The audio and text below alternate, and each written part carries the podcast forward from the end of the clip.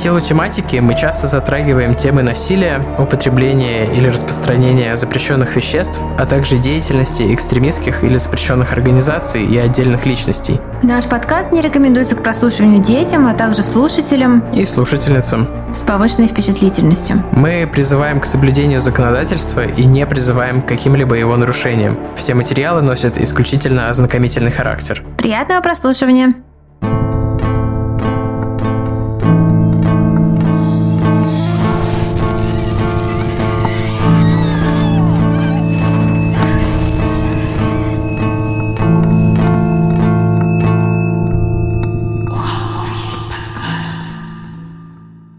Всем привет! Вы слушаете «У холмов есть подкаст». Привет! И с вами мы, Тима и Валя, э, бессменные создатели и ведущие этого подкаста.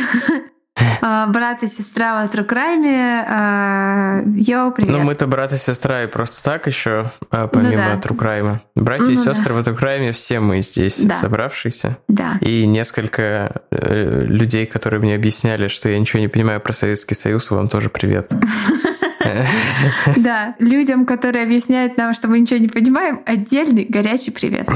Так, ну что, Тима, как, э, как твоя жизнь? Я очень устал, пока, к сожалению, не могу объяснить почему, но да, много задач, которые приходится решать сейчас, связанных с работой и не связанных с подкастом. Аналогично, ты знаешь, э, даже иначе, иначе и не скажешь. Та же ситуация. Из интересненького я начала слушать э, аудиокнижку, другую аудиокнижку автора этого, а, я не помню автора, ну вот про которого я рассказывала. Ту книжку, которую ты, Тима, рекомендовал, я прочитала. В каждом выпуске про нее вещал. Я начала слушать другую его книжку, но идет она очень тяжело, потому что там, конечно, про ирландскую революцию, и там рассказывается про то, как люди, буквально соседи, буквально родственники, режут друг друга на религиозной и политической почве. И это, конечно, вызывает ступор. Вот, возможно, мне нужно сделать перерывчик на какой-нибудь на какой-нибудь ваниль. Шантарам.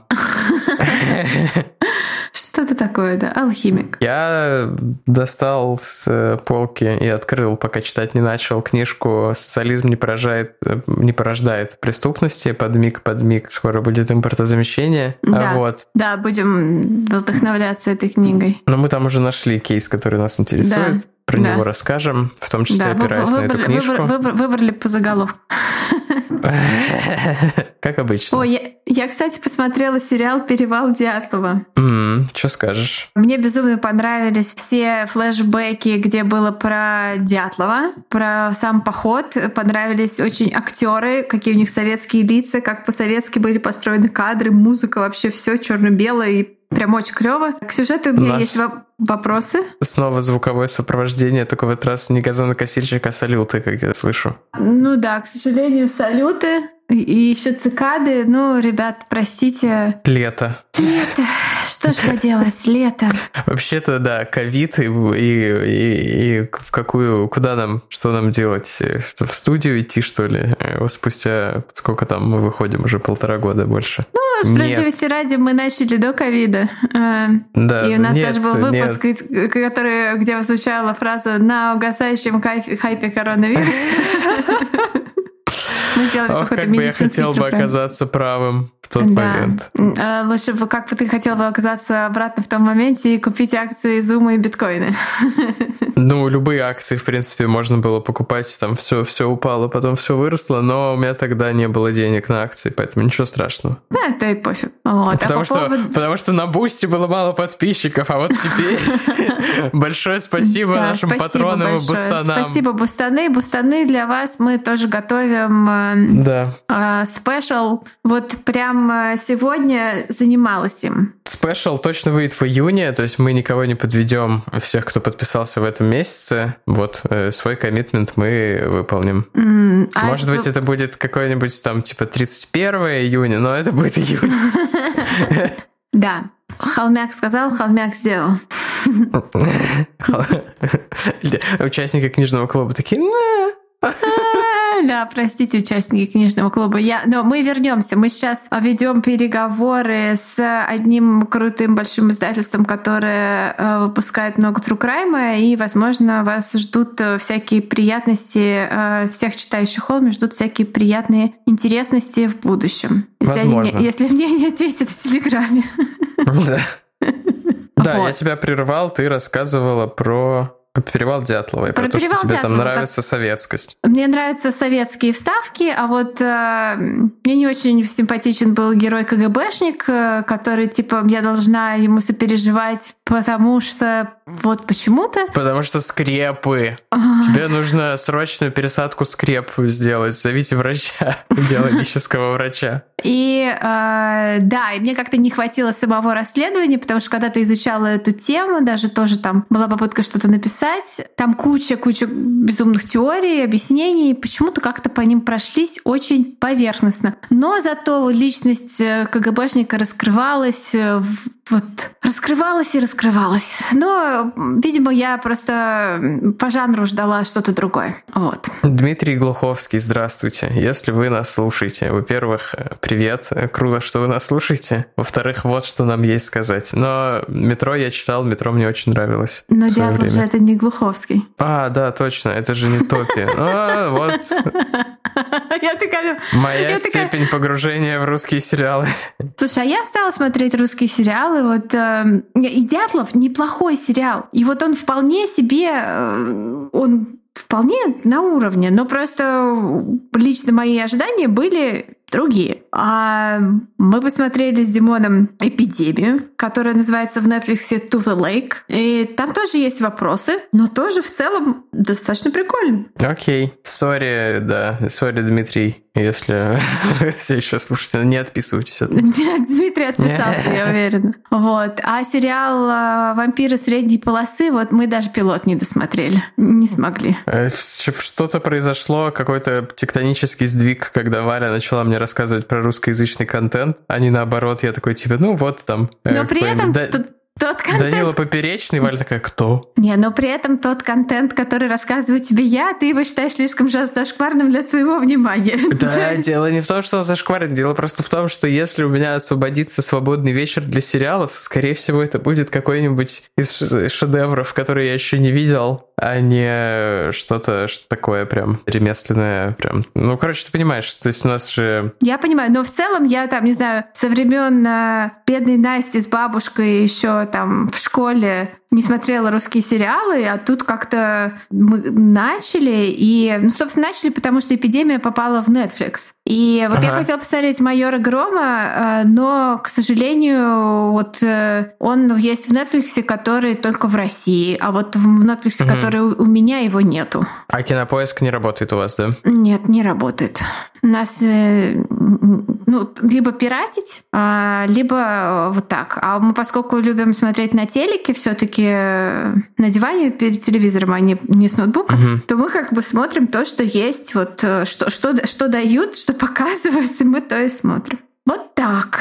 Кстати, про кинопоиск. Мы открыты для предложения рекламе Пишите да, нам. кстати. Эм... На ухолмов собака gmail.com, а истории отправляйте на сторис собака ухолмов.ру. Да, кстати говоря, если среди вас, слушающих этот подкаст, есть представители э, всяческих онлайн-кинотеатров, я думаю, реклама ваших, э, вашего продукта хорошо сконвертит у нас. Пишите нам. Да, пишите нам обязательно. Мы да. открыты для предложений. Да. Так, э, еще такой момент по поводу нашего прошлого выпуска где было про Джима Джонса. Пришел такой разнообразный отклик со стороны людей, которые были связаны или связаны с церковью пятидесятников. И э, одна девушка написала нам письмо про свой личный experience э, прихожанки этой церкви. И в самом конце я зачитаю просто ее письмо. Такой будет э, небольшой э, привет историям слушателей в основном выпуске.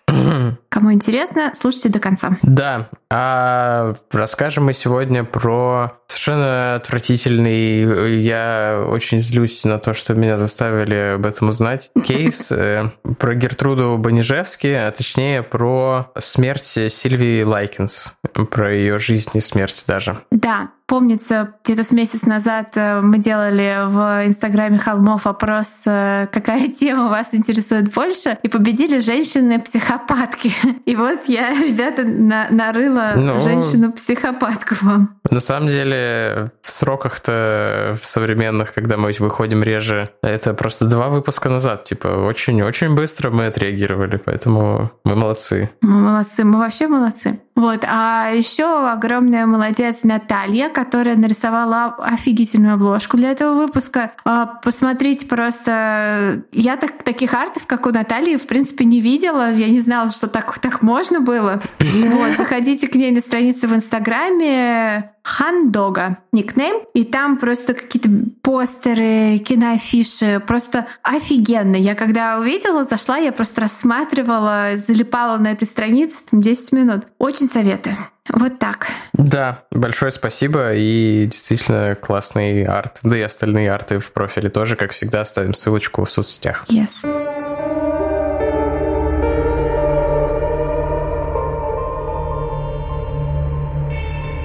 26 октября 1965 года полицию Индианаполиса поступил звонок. Звонили с телефона автомата где-то на окраине. Связь была прерывистой, и оператор не сразу услышал среди помех тихий голос на другом конце линии. Не помогло и то, что голос был юный и то и дело сбивающийся от волнения. «3850 Ист Нью-Йорк-стрит», — сказал голос. «Это в Индианаполисе. Я понимаю, сэр, что произошло по этому адресу. Девушка, она умерла кажется. Она оставила письмо. Это самоубийство, сэр? Нет, она «Просто приезжайте». В трубке послышались гудки. Полиция была на месте уже через несколько минут. Поднявшись по ступенькам большого, но довольно запущенного углового дома по указанному адресу, они постучали в дверь. Ее открыли незамедлительно, будто бы ждали их. На пороге стояла женщина в домашнем халате. На вид было трудно сказать, сколько ей лет. 45, 50. Худая, с впалыми щеками, тонкой линией губ и большими темными глазами, она изо всех сил запахивала полы халата шишковатыми, как у старухи, пальцами, и внимательно глядела на офицера офицеров. Из ее спины высовывались обеспокоенные лица детей и подростков. «Мэм, кто-то позвонил в службу спасения и сказал, что в вашем доме умер человек. Это так? Сначала прочтите это. Женщина достала из кармана письмо и протянула его офицерам. Ее рука заметно дрожала. Письмо было коротким. Всего одна страница красивым почерком девочки-подростка. В нем говорилось примерно следующее. «Дорогие мистер и миссис Лайкинс, я поехала с незнакомыми парнями на их машине. Они сказали, что дадут мне деньги в обмен на кое-что, и я согласилась. Но когда они закончили со мной, они стали бить меня и написали у меня на животе, что я проститутка. Не вините Герти. Я истрепала нервы ей и ее семье. Я сломала столько вещей, она потратила столько денег на мое лечение, денег, которых у нее нет. Письмо обрывалось на полуслове и не было подписано. Полицейские переглянулись, потом еще раз взглянули на женщину. «Меня зовут Гертруда, миссис Райт. Я живу в этом доме со своими детьми», – протараторила она. «Эта девушка, Сильвия, она жила у меня несколько месяцев. Ее родители платили мне за ее размещение. А потом она сбежала и вот, мэм, а она сейчас в доме? Да, она в подвале. Женщина посторонилась, пропуская офицеров. Спустившись вниз по лестнице, им тут же ударил в лицо ужасный запах мочи, испражнений и грязи. Нащупав выключатель, они включили свет и зашли в комнату. На полу, на груди одеял, лежало тело. Оно было маленькое, какое-то иссохшееся, абсолютно голое и, без всякого сомнения, мертвое. Лицо было покрыто синяками, кожа на руках и ногах, множество ожогов от сигарет. На впалом бледном животе была надпись, но не фломастером, как им показалось вначале, а выжженная прямо на коже. Я проститутка и горжусь этим. Все сходилось, как в письме. Один из офицеров кивнул другому. Нужно было вызвать экспертов и фотографа. Второй остался в комнате, стараясь не пускать внутрь собравшихся на пороге многочисленных обитателей дома. Когда отправившийся к машине за рацией полицейский оказался на первом этаже, его за запястье схватила чья-то маленькая рука. Повернувшись, он увидел девочку лет 14. Она смотрела на него расширенными от страха глазами и прижимала палец к губам. «Если вы спасете меня от нее, я расскажу вам, что на самом деле случилось с моей сестрой». А случилось с ее сестрой Гертруда Банишевски. А, Банишевски родилась в 1929 году. Девичья фамилия у нее была Ван Фоссен. Она была третьей из шести детей. Считается, что она фанатично любила своего отца, который умер у нее на глазах от сердечного приступа, когда ей был всего 11 лет. С матерью отношения у нее были прохладные. Есть версия, что Гертруда совсем не любила свою мать и даже соревновалась с ней за внимание отца. Поэтому в семье у нее особо никакой любви не было и отношения как-то не сложились. Но информации так мало, что делать какие-то достоверные выводы о ее детстве просто не представляется возможным. Это будет чистой воды спекуляция. Хотя хочется сказать, и вы скоро поймете почему. Ну, уже, наверное, понимаете почему. Это детство, конечно, не могло быть нормальным. Спустя пять лет после смерти отца она бросила школу и вышла замуж за помощника шерифа по имени Джон Банишевский. Отсюда фамилия. С ним у нее было четверо детей. И вскоре после свадьбы стало ясно, что Джон абьюзер моральный и физический. Э, он говорил ей, что она его так бесит, что ему не нужна причина, никакая, никакой повод, чтобы ее ударить. Но, тем не менее, они прожили вместе 10 лет, и вот, как я уже сказала, четверо детей родилось в этом браке. Э, в конце концов, они развелись, и при разводе опека досталась Гертруде.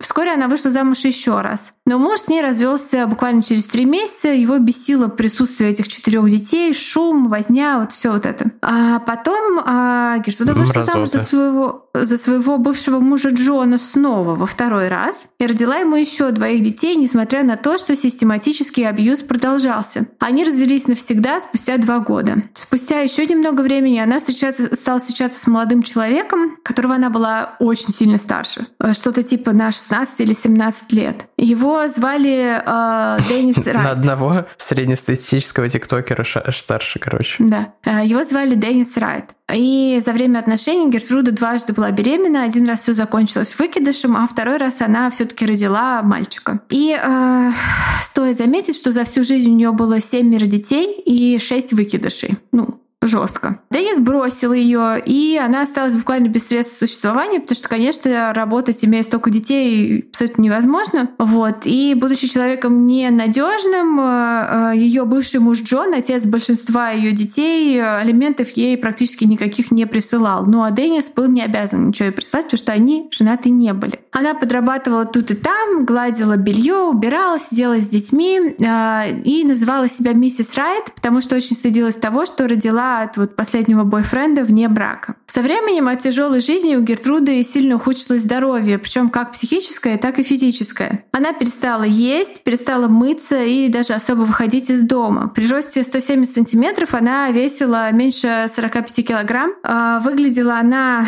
ну, как такой скелет. Фотки мы, конечно, приложим к постам. И вот на этих фотках ей 37 лет. То есть она на два года старше меня. Представьте себе мое цветущее щекастое лицо. Вот, рядом с ней. А, что, Тима, ты угораешь? Это какое-то традиционное сравнение, э, как не показывай на себе, а ты такая, ну смотрите, ну примерно как я, но чуть постарше. Нет, ну знаешь, я сравниваю всех там женщин плюс-минус своих лет, и я все время смотрю так, а у нее что, у нее что, ну чтоб там, ну уже же, уже же не, не молотка. Вот. Гертруда страдала от э, тяжелой депрессии. А принимала ли она лекарства, какие-то таблетки? Здесь э, особо точной информации нет. Скорее всего, нет, ничего она не принимала, и потому что ее болезни, например, э, ну, как бы сказать, физически, не психически, они диагностированы тоже не были. Но она явно была человеком глубоко нездоровым по многим фронтам. И вместе с семью детьми своими она жила в большом таком запущенном, неухоженном доме на окраине Индианаполиса и пребывала в вечной нужде, то есть э, каждую копейку считали. И тут э, ей предоставилась возможность э, заработать немного лишних денег, стать так сказать, пустить к себе пожить двух э, девочек 16 э, и 14 лет, одна из которых, собственно, и есть э, будущая жертва Сильвия Лайкинс. Сильвия была вторым из пяти детей Лестера и Бетти Лайкинс. Они были людьми небогатыми, даже скорее бедными. Занимались разным заработком, в том числе работали на всяких передвижных парках аттракционов, держали лавку со сладостями и напитками на этих ярмарках. Старшие дети были двойняшками, и младшие тоже были двойняшками, мальчик и девочка, ну и там, и там. А Сильвия была, как бы это сказать, одиночным ребенком. Ее младшая сестра Дженни переболела полиомиелитом, и у нее была проблема с ногой, она ходила с трудом и носила на ногах металлическую конструкцию, примерно как в Форесте Гампе в вступлении. Брак родителей был нестабильным, если можно так выразиться, ну и жизнь далеко не простой, помимо бедности, вот еще этот факт добавлял. Они много переезжали, сыновей брали с собой, а младших дочерей все время предпочитали с кем-то оставлять, потому что так было всем комфортнее и безопаснее до поры до времени. Они часто оставались с бабушками, пока родители и старшие дети работали на ярмарках и в парках аттракционов. Сама 16-летняя Сильвия часто подрабатывала няней или помощницей по дому и половину денег всегда отдавала родителям. Ее описывали как приятную, открытую девочку с приятной улыбкой, вьющимися каштановыми волосами чуть ниже плечей. Но, несмотря на свою открытость, улыбаясь, она никогда не разжимала губы. А все потому, что в детстве она потеряла один из передних зубов и очень этого стеснялась, по всей видимости. Она очень любила свою сестру, ну, Дженни, и защищала ее, делала все, чтобы ее жизнь была максимально нормальной, понятно, вот в рамках существующих ограничений, но тем не менее. Описывают случай, когда Сильвия на катке надела на здоровую ногу сестры конек, а сама поддерживала ее с другой стороны, чтобы та могла покататься с друзьями. В июле 65 года в Индианаполисе девочки познакомились с Полой, старшей дочкой Гертруды Банижевски. Пола была на год старше Сильвии, то есть ей было 17. Она позвала их к себе домой, девочки поели сладости и послушали пластинки. Кстати, стоит сказать, что к этому моменту Пола была беременна от какого-то женатого мужчины типа средних лет, а, а ее мать Гертруда об этом уже знала, но факт этот как бы то ли игнорировала внутренне, то ли держала в тайне, но в общем это как-то была запретная тема, на которую она не распространялась, э, особенно э, снаружи своей семьи. Так вышло, что в этот самый день мать Сильвии э, и Дженни попала в тюрьму. Дело в том, что это был один из периодов, когда вот они разошлись с их отцом, и у нее совсем не было денег, и полиция задержала ее, когда она пыталась украсть из магазина еду. Фактически получилось так, что мать скрывалась от отца с двумя девочками и пыталась начать новую жизнь. Что ж, в их браке такое бывало. Как я уже сказал, у них крайне нестабильные были отношения. Узнав о беде, Пола предложила девочкам переночевать. На следующее утро в город приехал отец и нашел своих дочек. Гертруда встретила его на пороге и говорила в целом дружелюбно, и в процессе общения возникла идея, что за 20 долларов в неделю Гертруда возьмет девочек жить к себе и будет о них заботиться. Родители Сильвии и Дженни согласились. Для справки, рента всего дома Гертруды, вот где она жила со своими детьми, была всего 55 долларов за месяц, то есть 20 долларов в неделю с лихвой покрывали эту сумму. Проблема заключалась в том, что отец э, сестер э, как-то даже не осмотрел дом перед тем, как согласиться, не знал, что в доме, например, нет условий для приготовления горячей еды, а кровати есть только у половины детей самой Гертруды. Все живут в проголодь, еды особо никогда нет, а еще везде грязно и даже посуды на всех не хватает, тарелок, например. Наверное, зная все это, он бы никогда девочек своих там не оставил, но он как-то понятия имел, да и, в общем, наверное, раз он не позаботился о том, чтобы это выяснить, э, может быть, бы и оставил бы в любом случае. Первая неделя в новом доме для девочек прошла в целом целом хорошо, но когда не пришел чек на 20 долларов за следующую неделю, Банишевски отвела девочек в свою спальню и стала кричать, что она о них целую неделю заботилась зря, называла их э, скуками и все такое. Потом она положила их на кровать, э, раздела их полностью, то есть э, сняла с них трусы, задрала юбки и избила деревянной лопаткой. Чек пришел на следующее утро, то есть она типа психанула. Вот, вскоре и сами родители девочек приехали проверить, как там поживают дочери, однако, да, никто из них не рассказал про этот эпизод с избиениями и обзывательствами. На следующей неделе Дженни и Сильвия пошли собирать бутылки и банки, чтобы выручить денег на сладости за тару. И когда пришли домой с конфетами, Гертруда обвинила их в воровстве и снова избила Сильвию. Как мы помним по мамочки-маньячки, часто бывает, что у садиста происходит фиксация на ком-то одном. Вот тут мы тоже уже начинаем прослеживать э, похожие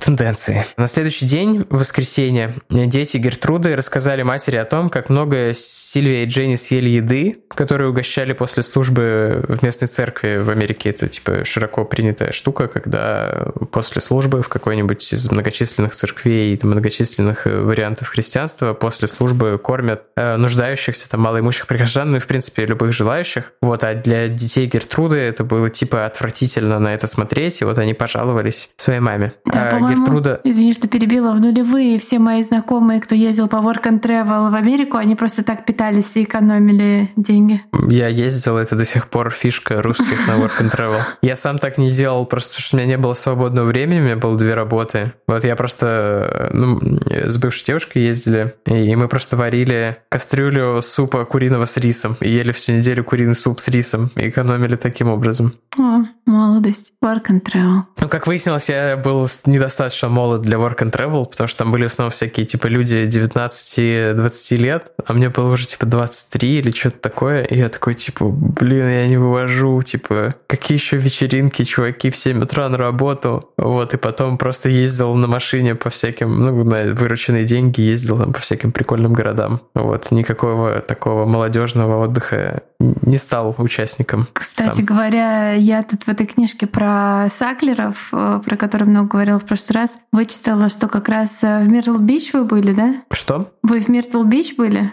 Ну, в пригороде. А, что это, короче, одна из самых э, жестких зон по продажам оксиконтина. А-а-а. Что там самое большое количество вот этих фейковых клиник, которые выписывают рецепты наркоманам. Мм, прикол. Но там точно было много всяких, э, типа, recovering addiction crisis-центров, потому что я ну вот, на, в Subway там... работал с бывшими какими-то завязавшими addict ами. Ну да, но и в то же время там центр, где подсаживают. Ну, логично, мне кажется, да. это вполне Так, sorry за sidebar, ребята. Так бывает. Sorry, not sorry, как говорится.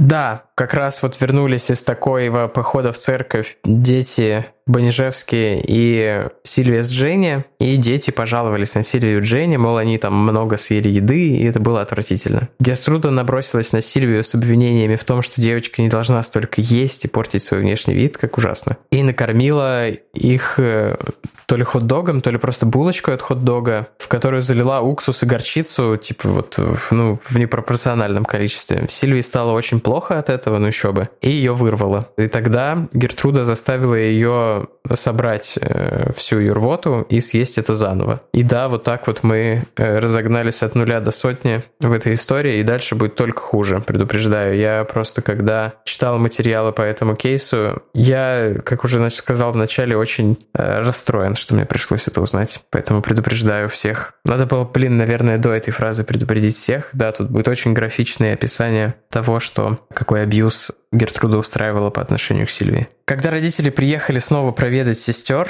девочки опять ничего не рассказали. И, пожалуйста, не знаю, вот я сам был в такой ситуации, условно, когда нас грабили с моим одноклассником, проходила мимо учительница, и мы постеснялись ей сказать, что нас грабят. И вот, да, у чувака там отобрали телефон в итоге. Поэтому я вот обращаюсь ко всем молодым родителям, пожалуйста, учите детей, всегда все рассказывать. Вот, мне кажется, очень важно ребенку понимать, что родители с ним в одной команде команде и не будут ругать, если он расскажет, что с ним кто-то обращается плохо. Я бы хотел, чтобы мне родители э, это в какой-то момент сказали, но, к сожалению, не сказали, поэтому мне всегда было стыдно пожаловаться на что-нибудь. Да, градус абьюза, как я уже сказал, в доме только повышается, и в августе 65-го Гертруда подслушала, как Сильвия рассказывала сестре, что ходила на свидание с мальчиком. Гертруда ворвалась в комнату, обругала Сильвию всякими страшными оскорбительными словами, в том числе проституткой, и сказала всем своим детям, что Сильвия беременна, хотя это, конечно, было не так. После этого Гертруда несколько раз пнула Сильвию ногой между ног, а Пола, дочь Гертруды, толкнула Сильвию, когда та пыталась сесть на стул после атаки, сказав, что она слишком грязная, чтобы садиться на стуле в этом доме. Как мы помним, Пола беременна э, от какого-то женатого чувака при этом. Не то чтобы там это какое-то осудительное поведение, хотя не знаю. Просто очевидно здесь лицемерие по отношению к Сильвии, которая ничего подобного не делала, просто с кем-то сходила на свидание, но при этом к ней относятся вот как э, к грязной, потому что, ну, короче, вы поняли, что я имею в виду. Чтобы как-то отомстить за случившееся, Сильвия и Дженни пустили в школе слух, что видели, как Пола и Стефани, это другая дочь Гертруды, занимались сексом с парнями за деньги, что тоже не было правдой, но тем не менее. И когда э, об этой сплетне узнал э, Кой Хаббард, парень, 15-летний парень Стефани, он пришел к Гертруде домой и жестоко избил э, Сильвию. Какая же была реакция Гертруды на это? Она разрешила ему и даже не ругала, и сказала, что он может практиковать на девочке дзюдо. И с тех пор он иногда стал приходить к ним, швырять Сильвию на бетонный пол до тех пор, пока она не теряла сознание. А сама Пола, узнав о том, что сделали сестры, избила Сильвию так сильно, что сломала запястье от ударов, когда бил ее по голове. И ей наложили гипс на руку, и она стала бить девочку гипсом по лицу. Но на этом все не прекратилось. Гертруда настроила против Сильвии ее лучшую подругу из школы, привела ее домой и серии сказала этой девочке, что Сильвия всем рассказывает, что ее мать проститутка или что-то типа такого. А Гертруда привела девочку домой и разрешила ей избить Сильвию в качестве мести за распространение лжи. После этого она заставила Сильвию и Дженни драться между собой. Дженни не соглашалась, тогда Гертруда избила ее тоже и пригрозила ей еще большим насилием, если девочка не нападет на старшую сестру. Но не стоит даже думать, что у этих преступлений не было свидетелей. Как раз наоборот. Свидетелей были, их было очень и очень много. Однажды на глазах соседей Пола облила Сильвию кипятком, просто плеснула ей кипятком в лицо. Соседи ничего не сделали. А Сильвия выглядела как зомби и была очень худой, и э, явно ее лицо и тело носили на себе следы побоев. Это видели все. Все слышали, как э, крики какие раздаются из дома, э, по-дежевски, но никто и никогда полицию не вызывал. А другой раз соседка зашла в дом зачем-то что-то попросить у Гертруды и увидела, как Пола избивает Сильвию пряжкой ремня. И тоже абсолютно ничего не сделала. Когда Сильвия попросила купить ей форму для занятий физкультурой, потому что у нее не было, Гертруда сказала, что у них нет на это денег, они могут себе это позволить. Тогда Сильвия украла одежду из школы. Гертруда сделала вывод, что если Сильвия украла вещи, значит она проститутка. Она толкнула девочку на пол дома, когда нашла вот вещи эти, и стала силой пинать ее между ног. А потом стала тушить о курке, о кончики ее пальцев и руки. А после этого она высекла Сильвию ремнем. Извините, у меня уже, ну, немножко здесь. Просто подходим к самому, к самому жесткому и как-то... Эх. Но это вы просили женщин-психопаток, ребята, мы не виноваты. А с того дня тушить сигареты от тела Сильвии стало привычным делом у членов семьи Гертруды, абсолютно вообще э, никак не порицаемым. Но Сильвия не сдавалась. Она продолжала собирать бутылки, банки, чтобы э, собрать хотя бы немного денег и там, позвонить родителям, попросить о помощи. Но когда Гертруда нашла у нее деньги, она еще раз обвинила девочку в проституции. По страхам того, что она изобьет Дженни, она заставила Сильвию раздеться посреди комнаты, сделать это в присутствии своих сыновей и соседских э, парней, в том числе э, Коя Хаббарда, парня одной из ее дочерей. Гертруда заставила Сильвию засунуть себе между ног э, бутылку от колы на глазах у всех. И э, стоит ли говорить, что травмы, которые получила Сильвия в результате пинков, и в результате вот этих манипуляций с бутылкой э, были такими серьезными, что она начала страдать от недержания. И ее вскоре объявили недостойной жить среди людей и поселили в подвале без туалета, где девочке приходилось ну, уходить на пол как бы. Гертруда мыла ее раз в какое-то время. То, как она ее мыла, это прям таки прямая отсылка к Шелли Нотек из нашего выпуска про мамочку-маньячку. Вот, видимо, это какой-то общий паттерн, она, но здесь пожестче, конечно. Ей связывали руки и ноги и поднимали и клали, опускали в ванну с обжигающим, ну, практически с кипятком. А после, то есть дети все помогали и участвовали. А после э, вынимали из ванны и растирали вот это ее обожженное тело с солью. А помощником Гертруды и Ох. Полы в этих э, пытках, помимо э, Коя Хаббарда и Джона младшего, 12-летнего сына Гертруды, стал 15-летний соседский парень по имени Ричард Хопс. Вот, кстати говоря, говоря, в фильме э, «Американское преступление», который так очень э, поверхностно основан на этой истории, попозже о нем поговорим, играет Эван Питерс этого чувака, и я считаю просто идеальная роль. Вообще Эван Питерс в роли каких-то таких персонажей, Любых это прям вот жутких да. чуваков. Любых девиантов — это просто marriage made in heaven. Вот э, я готова смотреть любой фильм, где Иван Питерс играет какого-то злодея. Так, эм, да. Ричард Хопс, Рики Хопс, был из нормальной семьи, не имел такой средний класс, христиане, там какие-то баптисты, вообще все хорошо. Не имел никаких приводов, стычек в полицию, там вообще, не знаю, не ругался матом. Хороший парень, короче, на бумаге. Но что-то вот было вот э, в общем, он подчинялся Гертруде, которая его сначала инструктировала, а потом его уже не нужно было инструктировать вот в этих самых пытках. И он э, много с удовольствием издевался над несчастной Сильвией. Есть версия, вот в частности, в, опять же, в этом фильме э, она э, затрагивается, что у них были сексуальные отношения, или Гертруда там его как-то ну, как-то, не знаю, там, ему что-то, ну, может, не обещала, но как-то с ним флиртовала с 15-летним мальчиком. Ну, непонятно. Никаких подтверждений я не нашла этому. И более того, Ричард приводил в дом э, Банишевский соседских детей, и с них брали по 5 центов, чтобы увидеть Сильвию голой, или толкнуть ее, или ударить, или затушить об нее сигарету. И на этой такой достаточно приятной и благообразной охране это было такое местное развлечение тем летом. Мучить девочку в подвале.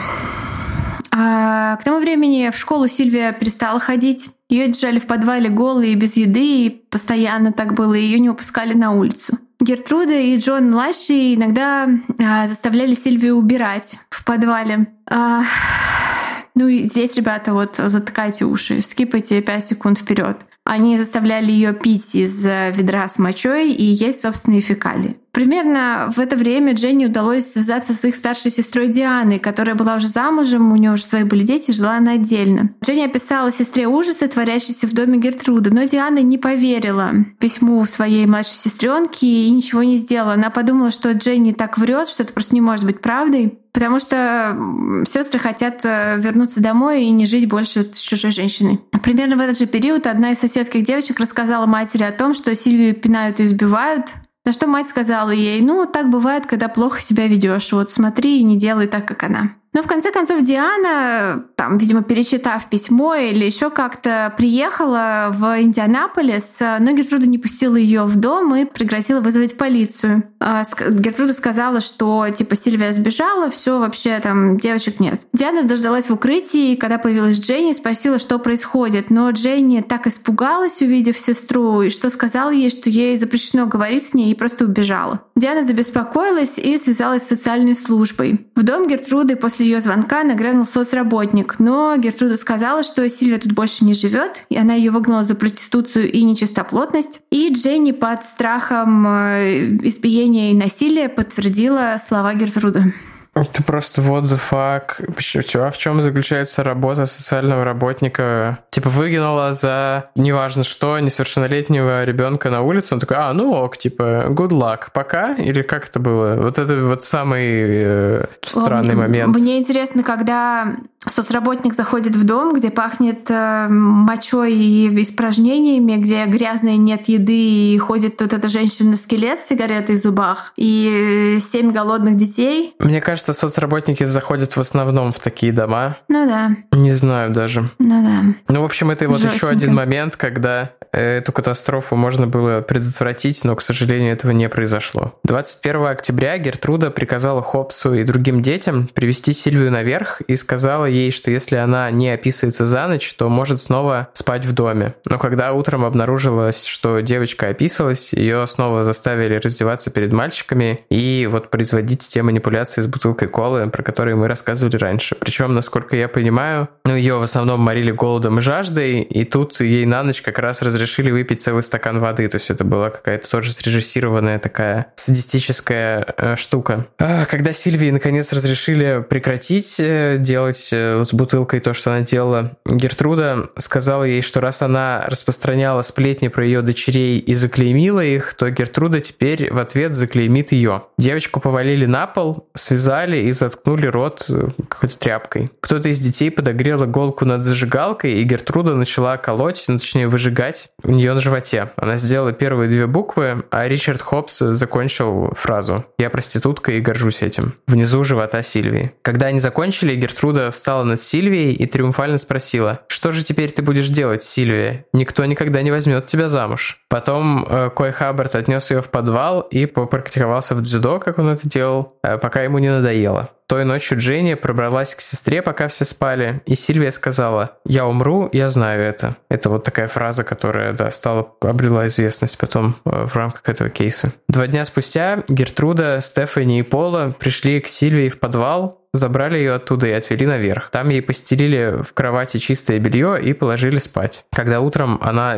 проснулась, ее искупали в теплой ванне с пеной, после одели в чистую одежду и заставили написать письмо домой родителям. Это было то самое письмо, которое недописанное увидит потом полиция. Было ясно, что Гертруда решила избавиться от девочки. После этого, считай прямым текстом, Гертруда и ее дети стали обсуждать, что отнесут Сильвию в ближайший лес и просто оставят там умирать. Услышав это, Сильвия попыталась сбежать, но на самом деле я не понимаю, зачем ее поймали и вернули назад. Если они хотели от нее избавиться, мне кажется, это было идеальным решением. По всей видимости, они все же хотели причинить ей боль, вред и непосредственно поучаствовать в ее смерти. Гертруда покормила Сильвию тостом, но, к сожалению, Сильвия уже не могла проглотить ни кусочка, у нее просто не получалось. Вот она голодала уже неделями и потеряла способность нормально есть. Тогда Гертруда рассверепела и избила девочку карнизом. Ее отнесли в другую комнату, там Гертруда предложила Сильвии тарелку с печеньем, на что Сильвия сказала, «Лучше покорми этим собаку, она голоднее меня». На что Гертруда вновь избила ее, нанося удары в лицо и в живот. Девочку отнесли в подвал и просто больше к ней не заглядывали. На следующий день Гертруда пришла в подвал с Хопсом, снова избивать Сильвию. Из подвала слышали звуки ударов, стоны и звук ломающейся мебели. Соседка слышала все, но решила не звонить в полицию, потому что это длилось недолго, а потом наступила тишина. Гертруда и Хопс вновь оставили Сильвию одну и ушли. Утром 26 октября Сильвию принесли наверх и положили в ванну. У мучителей ушло несколько минут на то, чтобы понять, что девочка мертва. Пола попыталась ее откачать, сделать искусственное дыхание рот в рот, но было уже, конечно, слишком поздно. Гертруда приказала детям отнести девочку в подвал обратно и полностью раздеть. А Хопса проинструктировала найти телефонный автомат и вызвать полицию. Что было после, вы знаете. Дженни рассказала копам все. Полиция арестовала Гертруду, ее старших детей, а также Хопса и Хаббарда после того, как Дженни дала показания. Несколько соседских детей, которые участвовали вот в этих избиениях и насмешках, тоже арестовали, но потом обвинения сняли. Вскрытие Сильвии показало больше сотни сигаретных ожогов, э, гематомы и синяки, повреждения мышечной ткани и нервов, а перед смертью от боли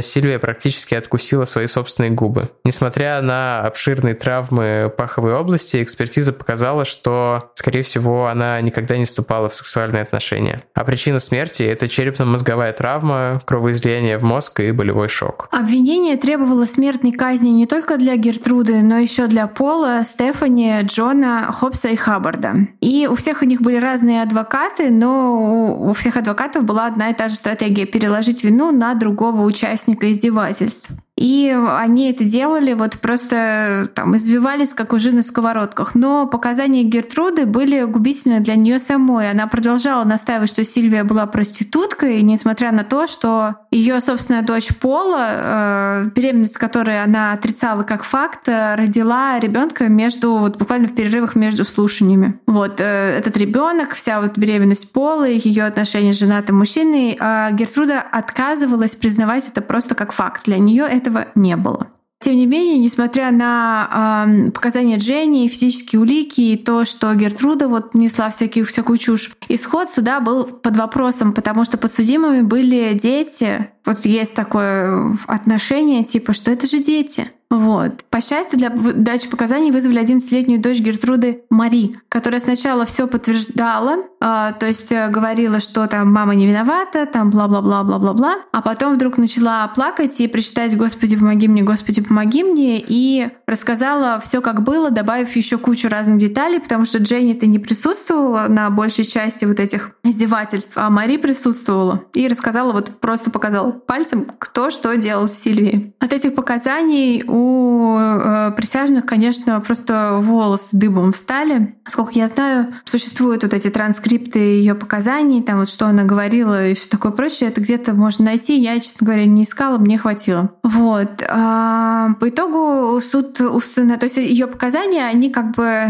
сделали возможным обвинительный приговор, но не все так просто. По итогу суд установил, что Гертруда виновна, но эти же самые присяжные вместо смертной казни избрали ей пожизненное заключение меры пресечения. Полу признали виновной в убийстве второй степени, но она очень скоро подала на апелляцию, и ей удалось, а, даже не дожидаясь этой апелляции, заключить сделку с правосудием. Она получила статью за непредумышленное убийство и отсидела всего три года. Ее отпустили по условно-досрочному а, через три года, ребята, три года. Ну, это трэш. Всех Но, остальных... с другой стороны, Пола же в большей степени соучастник. Не знаю. Но не, лучше я бы их всех бы упек. Меня очень задело. Я бы, я бы, о, я бы тоже их всех упекла. А всех остальных, вот этих парней 15-летних, которые практиковали дзюдо, которые вот все это делали, да, их приговорили к 18 месяцам колонии для несовершеннолетних. То их не судили как взрослых, а судили как детей. Хотя была куча прецедентов, где судили как взрослых людей даже младше. То есть где взрослые сроки и во взрослую тюрьму отправляешься. Общественность была в абсолютном шоке от такого исхода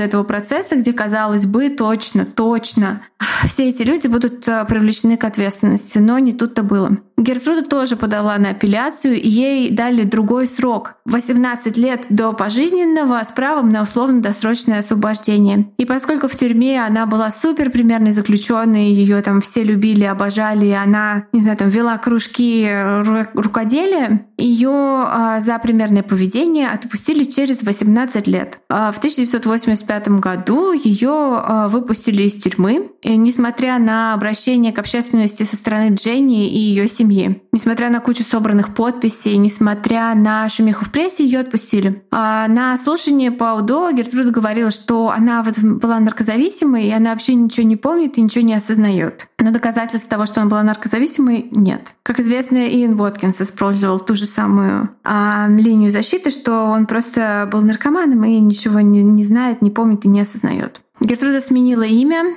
выйдя из тюрьмы, и прожила еще пять лет а потом умерла от рака легких в 90-м году. А на этом возмущение не заканчивается, потому что, выйдя через три года, Пола стала школьным психологом. Она, Это тоже, жесть. она тоже сменила имя. И, эм, в общем, она долгое время работала э, школьным психологом, пока только в 2012 году не стало это известно, кто она такая на самом деле, ее не угу. уволили. Ну, то есть именно из-за того, что это вскрылось. Да, но она там типа замужем, у нее дети, то есть у нее счастливая жизнь сложилась. А Ричард Хопс, э, выйдя на свободу, пережил нервный срыв, якобы потому, что осознал свое преступление. Он э, еще до того, как сел в тюрьму, очень много курил, там в 15 лет. И э, в 20 лет, 21 год он умер от рака легких. То есть он совсем недолго прожил. А Стефани не судили, потому что она давала показания против мамы и сестры. Она сменила имя и тоже стала учителем. А, Ее никак не никто не преследовал. Она э, живет во Флориде, замужем, у нее дети, счастливая жизнь. А Джон Банишевский, вот 12 или 13-летний, не помню, сын э, Гертруды, который принимал прям таки активное участие вот в, в садизме, он стал священником и неплохо пропиарился на своем искуплении, по слухам. Выпустил заявление о том, что он считает, что его должны были бы посадить на более долгий срок и дать более серьезное наказание, но всегда говорил, что он ударил Сильвию лично он только один раз, и все. Пошел в жопу. Вот именно. Кой Хаббард остался жить в Индианаполисе, не менял имя, не скрывал свое прошлое, вообще ему было все пофиг. И э, никаких последствий для него не было, вплоть до выхода фильма э, «Американское преступление», после которого люди задумались вообще, и вот его уволили с работы, и вскоре он умер. Женя вышла замуж и родила двоих детей, но умерла довольно рано, в 54 года. Она никогда, естественно, не смогла забыть и пережить того, что случилось с сестрой. Под конец жизни она страдала от жестких панических атак и тяжелого невроза и не выходила из дома. Но до конца жизни настаивала, что родители вообще не виноваты в том, что случилось с Сильвией. Дом ужасов простоял пустой много до десятилетий, а в 2009 его снесли и сделали из него парковку. Типичные американцы. А, ну а Сильвии поставили памятник в одном из парков. Вот такой кейс. Жесткач. Ну и интересно, что они все там до 55, до 56 дожили. Видимо, этот э, стресс происходящего там отложил вот такой смертельный отпечаток на них на всех. Ну да. Ну, да. Интересно, что если в... Опять забыл, как называется мамочка-маньячка. Мишель Ноток. Мишель Ноток, да, точно. Там было скорее абьюз э, со стороны мамы в сторону детей, а тут они как-то объединились и вместе абьюзили одну девочку. Вот это... Ну, смотри, там же была эта подруга мамы, которую они первую довели до смерти, которую они свели вообще в могилу. Угу, ну потом там же тоже был, дети потом не был очень... При, при, приемный сын, а детей там заставляли участвовать. Да, вот видно, что они, ну, по крайней мере, насколько нам известно, они не, не были вот такими активными участниками по собственному инициативе, в отличие от того, как это произошло здесь. То есть здесь какая-то... Эта семья дисфункциональна как-то по-другому, не так, как та да. семья была дисфункциональна. Да. И этой семье соседские дети, там соседи, Вообще, подростки, все принимали участие вот в этих издевательствах, и э, никто ничего никому не сказал. То есть здесь какой-то совершенно не, непонятный кейс. Мне кажется, мы вот так быстро рассказали. Ну, не, мне кажется, мы рассказали, как обычно мы рассказываем, судя по таймингам нашим. Я просто э, понимаю, что я рассказываю, я хочу быстрее закончить, и я быстро, а быстро, быстро да. говорю. Вот, ну просто, э, да, давно не было у нас жести. О, да. Не, ну Джим Джонс это жесть, безусловно. Ну, Джим Джонс там... это жесть, э, но это другое, другая жесть. Там просто и сам рассказ, он поскольку не... Он скорее про то, как люди пришли к этому, а не про то, как э, действительно там э, люди совершали вот этот э, часто вынужденный суицид, точнее не вынужденный, а вот Пили невольный суицид. Да. да, это ну, как-то вот мы в своем рассказе сделали акцент не на это, а тут, собственно, а тут, акцент да. на вот эти несколько месяцев просто кромешного ада, через которые прошла Сильвия. Вот. Да, жуткое, жуткое насилие. Совершенно такой вот кейс, э, просто чистый тлен. Просто тлен в бутылочке. Открой, угу. глотни. Документалок особо нет, насколько я понимаю. А, ну, точнее, насколько я вот э, не смог найти ничего толкового, кроме каких-то YouTube-видео. А фильм, я его не посмотрел целиком, признаюсь честно, но он, мне показался довольно беззубым. Я посмотрел кусочками. Там, конечно, все такое упрощенное сильно по сравнению с тем, как это было в реале. Я опиралась в подготовке на большую статью в Мёрдерпедии и на книжку, ну, которую я прочитала вот буквально, не знаю, я, я не смогла читать, я ее так, э, не знаю, страниц 40 прочитала, но могу сказать, э, что за книга. Называется House of Evil. Написал ее Джон Дин. Ну, такой типичный трукраймчик, ну, классический, такой не очень хороший язык, э, такое не очень хорошее повествование, но, тем не менее, если кто-то читает на английском и э, интересуется темой, вот э, House of Evil. А фильм, я посмотрела его э, где-то две трети. Прекрасный актерский состав, но мне кажется, что я полностью не согласна с создателями фильма, которые дали какую-то мотивацию этой женщине, ее как-то превратили в человека. Меня, если честно, вообще уже задолбали истории вот эти, типа, а давайте поиграем в адвоката дьявола и расскажем, какая мотивация была у нее, чтобы тушить, кажется, тушить окурки об детей. Сценаристы просто привыкли писать мотивацию мотивацию людям и не очень понимают природу таких э, психопатических проявлений. Да, но иногда это делается, не знаю, как вот в убийстве Джанни Версачи, где тебе показывают, как э, чувак съехал с катушек, и это страшно. Угу. И ты ему, конечно, по-человечески чуть-чуть сочувствуешь, но э, как бы ты видишь вот это вот... Э, Деградацию. Путь вниз, и, конечно, то есть ты сочувствуешь маленькому мальчику, которому там, не знаю, которого обидели, да, а вот этому вот мужику, который там заматывает людям рты скотчем и глаза, ты не сочувствуешь. То есть здесь сделали так такую женскую историю, ну, по крайней мере, то, что я видела, и мне вообще не понравилось, что типа все из-за мужиков, что вот, она же, может, и нормальная баба, но вот э, это все Джеймс Франко, который играет там вот ее этого бойфренда, который сделал ей ребенка, ее кинул, что типа это все вот все как бы вот э, все мужики какие-то козлы кругом. Не, ну тут мужики козлы, мне кажется, в том смысле, что типа патриархат и гендерная социализация, то есть она такая типа возвела вот это вот там типа честь и не с мужчинами на пьедестал и типа называла себя как раз миссис Райт по и фамилии своего последнего бойфренда, что вот в этом смысле сама система, в которой существует наше общество, она тут, конечно, внесла вклад вот в ее безумие. Но, конечно, там какой-то 15-летний чувак на нее вряд ли мог повлиять. Ну да, но здесь как бы весь фильм мне показывают эту женщину, еще играет ее Кэтрин Киннер, прекрасная актриса, а, и говорят, вот пожалейте ее, пожалей Гертруду, посмотри, какая она, какая она вообще там замученная со всех сторон, как она страдает. Еще этот Франко тут к ней лезет. Э, типа, посмотри мне. Я не хочу этого. Я не хочу этого. То есть мне, ну, как мне не понравилось. Может быть, потому что я не досмотрела, я там в конце меня бы вштырила, но мне показалось, что у них такой аккуратный чистый дом, такие аккуратные да, да, чистые да. дети, и такая она красивая женщина ухоженная, такая Ну, Кинер. так и Сильвия, которую играет, я не знаю, как правильно сказать, Эллен Пейдж на тот момент. Эллиот Пейдж. Окей. Ну, я не знаю. Ну да, да, да, я понимаю. В database написано в главной роли Эллиот Пейдж. Окей, я, ну, то есть в титрах будет Эллен, очевидно, потому что тогда... Да. Я не знаю, как работает это в, на континууме временном, не буду даже пытаться... Не будем, да. Рассуждать на эту тему. Да, она такая, типа, чистая, ухоженная, опрятная, хотя, очевидно, она, не, ну, в реале не так выглядела. А когда ты снимаешь фильм и называешь всех реальными именами, надо как-то... Типа, фильм «Хостел» больше похож на вот то, что там да, происходило. Да, то есть любой фильм про... А, мне почему-то напомнила эта история, э, историю про девочку, которую родители делали изгнание дьявола. Помнишь? Ну, да, то есть, да. Вот, ну, вот, Какая-то то... европейская, немецкая, кажется, история. Да, да, да, да. Аннализ, Аннализ Михель. Точно. Вот. Ну, то есть э, все это ты видишь, что это какое-то кино, что это все вот, ну, э, все такое.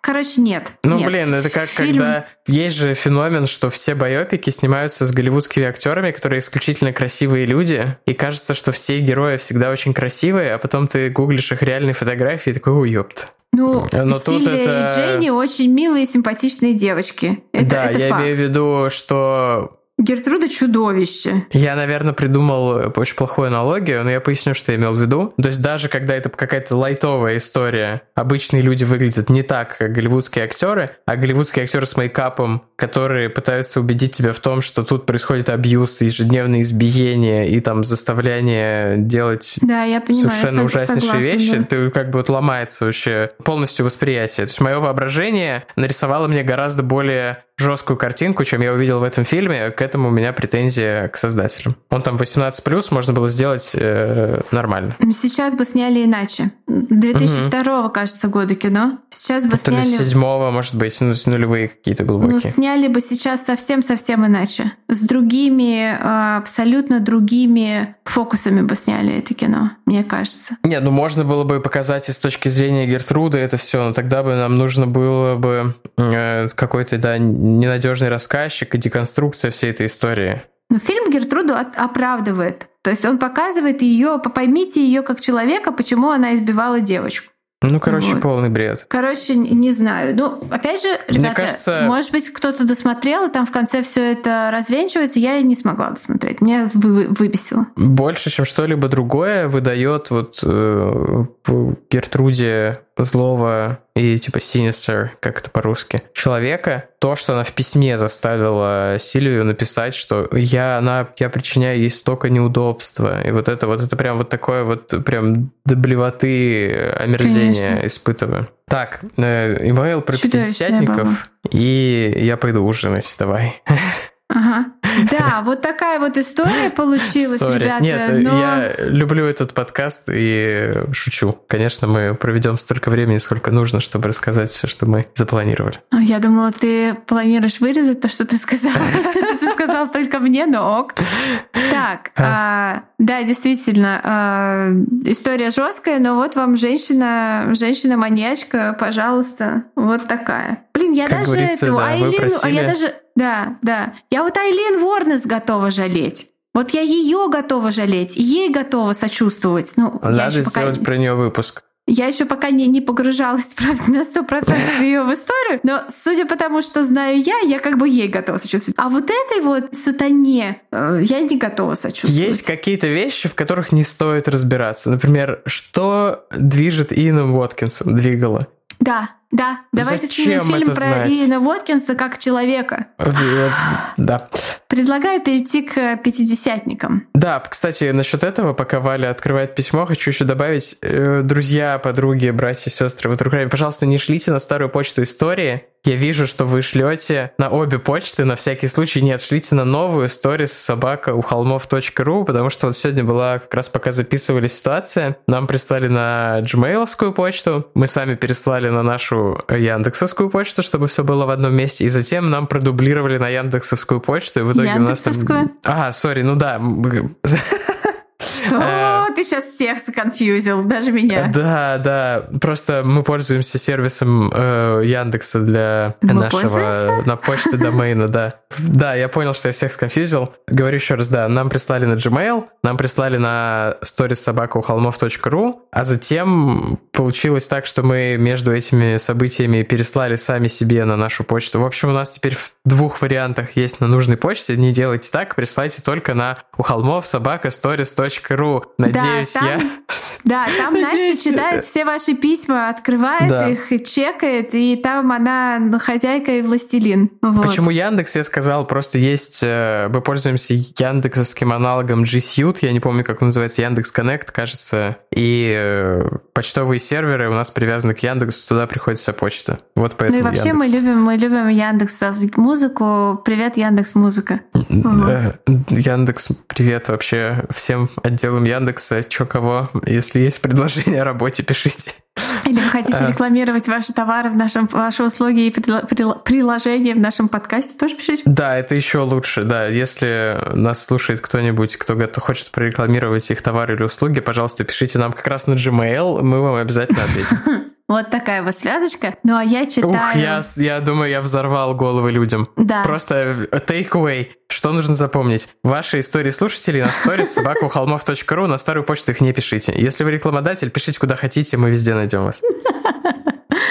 Ару. Уф! Уф, э, читаю письмо от нашей, э, как пишет девушка, survivor культа пятидесятников. Привет, Тима, Валя и Настя. Я на связи, на связи Кристина, ваш холмиш survival культа пятидесятников, базирующихся в Сибири. Предыстория. Я была связана с этой религией с самого рождения. Меня якобы вымолили у Бога и назвали Кристиной, потому что я должна быть христианкой и служить ему. Сколько себя помню, каждое воскресенье я проводила в церкви с мамой и бабушкой. Церкви как таковой даже не было, организаторы снимали старый концертный зал моего города для своей деятельности.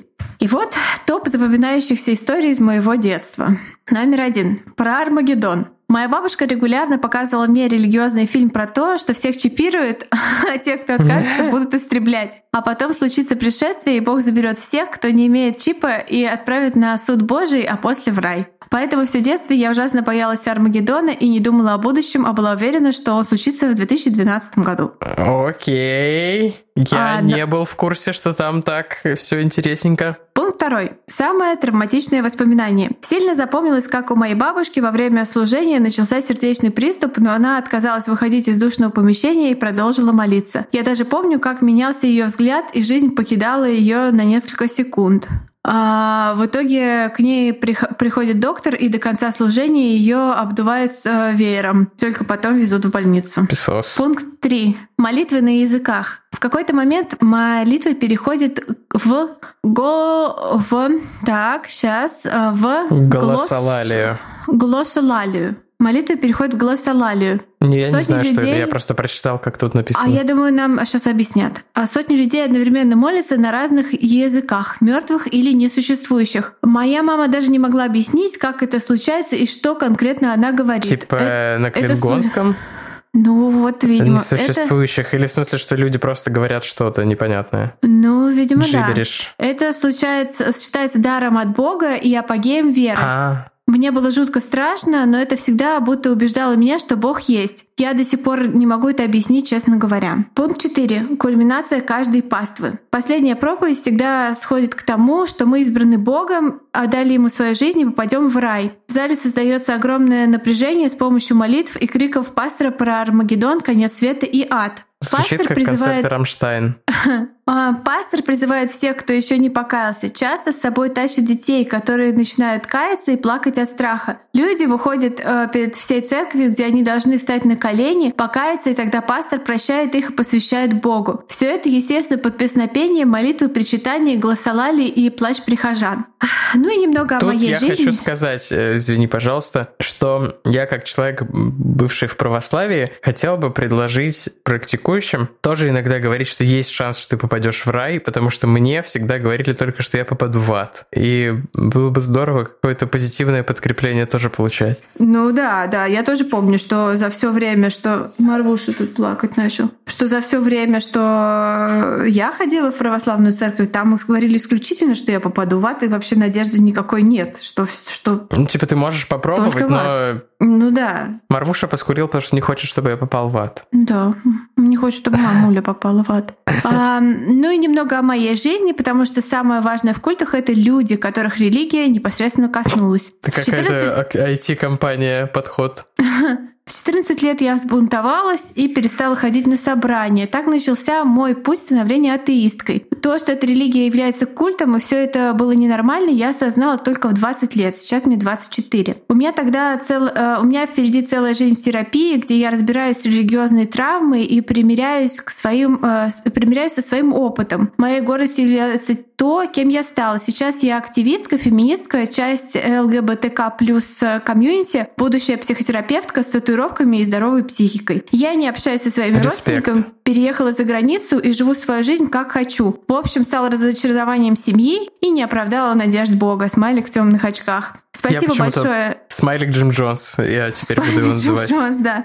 Спасибо большое, что уделили время э, моей истории. Это для меня супер круто и важно. Кристина, спасибо большое, что рассказали эту историю. Вообще огонь. Люди да. с религиозной травмой, объединяйтесь. Давайте основаем свою церковь. Да. Молодец, Кристина, и спасибо за откровенность. Вот так вот. Большое спасибо всем, кто был с нами. Отдельное спасибо, как всегда, бустанам, патронам. Вы супер классные. И еще одно отдельное спасибо, как всегда, иллюстраторам, в том числе иллюстраторшке, которая сегодня для нас нарисовала, Наталья. Большое спасибо. Ссылочки, как всегда, в Инсте, ВКонтакте и в Телеграме будут на профиль. Посмотрите, какие крутые арты рисуют наши холмис. Э, если вы рекламодатель и ищете возможности для рекламы в подкастах, напишите нам на ухолмов собака.gmail.com, мы обязательно вам ответим. Если вы холми и хотите представить вашу историю, пишите на stories собакаухолмов.ру. Стоило бы все это в каждом выпуске говорить, но вот в этом сказал. В следующий раз, надеюсь, не забуду.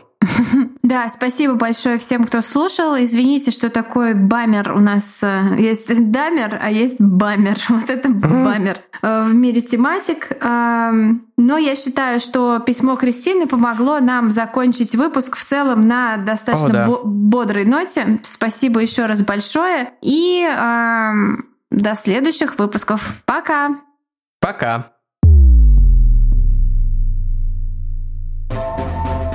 Вы слушали «У холмов есть подкаст» – независимое разговорное true crime шоу с комедийной подачей. Возвращайтесь на следующей неделе за очередной порцией подлинных историй о маньяках, тоталитарных сектах, резонансных убийствах и других настоящих преступлениях. Подписывайтесь на нас на всех платформах и в соцсетях – Инстаграм, Телеграм, Твиттер и ВКонтакте. Ставьте оценки, где это возможно, и оставляйте комментарии. Это помогает новым людям узнать о нашем подкасте. Также вы можете поддержать наш подкаст, оформив подписку на донейт-сервисе Boosty. Все ссылки есть в наших соцсетях. Если вы иллюстратор и хотите сделать обложку для одного из наших будущих выпусков, пишите нам в директ Инстаграма. Выпуск подготовили и презентовали Валентина Назарова и Тимофей Назаров. Монтаж и обработка звука Кирилл Мухрыгин.